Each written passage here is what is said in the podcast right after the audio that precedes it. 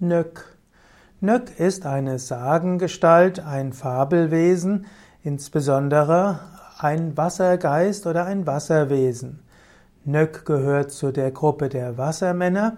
Wassermann ist ein Oberbegriff für männliche Wassergeister, eben das Gegenstück zu den Undinen, das sind die weiblichen Wassergeister.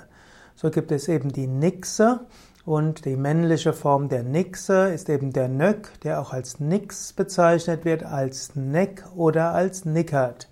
Ein Nök ist insbesondere ein Flussmann. Ein Nök bewacht die Furten an Flüssen. Er lebt auch in Teichen, in Tümpeln, in Quellen, in Seen oder Brunnen. Oder kleinere Nöcks können auch in Wassertropfen leben.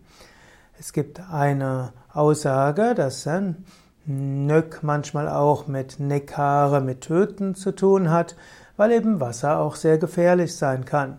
Die meisten beziehen aber Nök von Nikus und das heißt Wassergeist.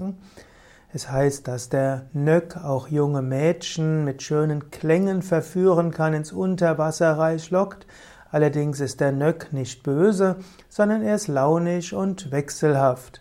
Eben das Element Wasser ist launig und wechselhaft, ähnlich wie die Emotionen. Wasser steht ja auch für die Gefühle. Und es heißt, dass Nöx die Menschen vor dem Ertrinken retten können, aber auch den Menschen in Gefahr bringen können.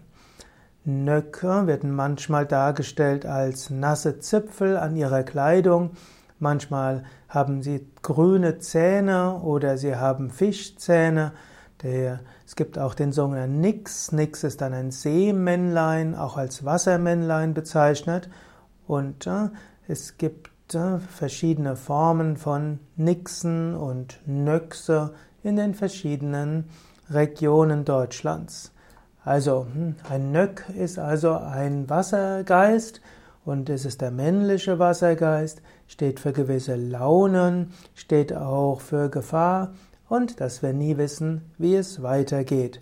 Wenn du dich mit dem Wasserelement beschäftigst, dann hat das auch etwas mit Emotionen zu tun, es hat etwas mit dem Zuhause zu tun, es hat etwas mit dem gefühlsmäßigen Verbundenheit zu tun, und die schönste Form des Wassers ist die Hingabe, das Vertrauen zu Gott und die Gottesliebe.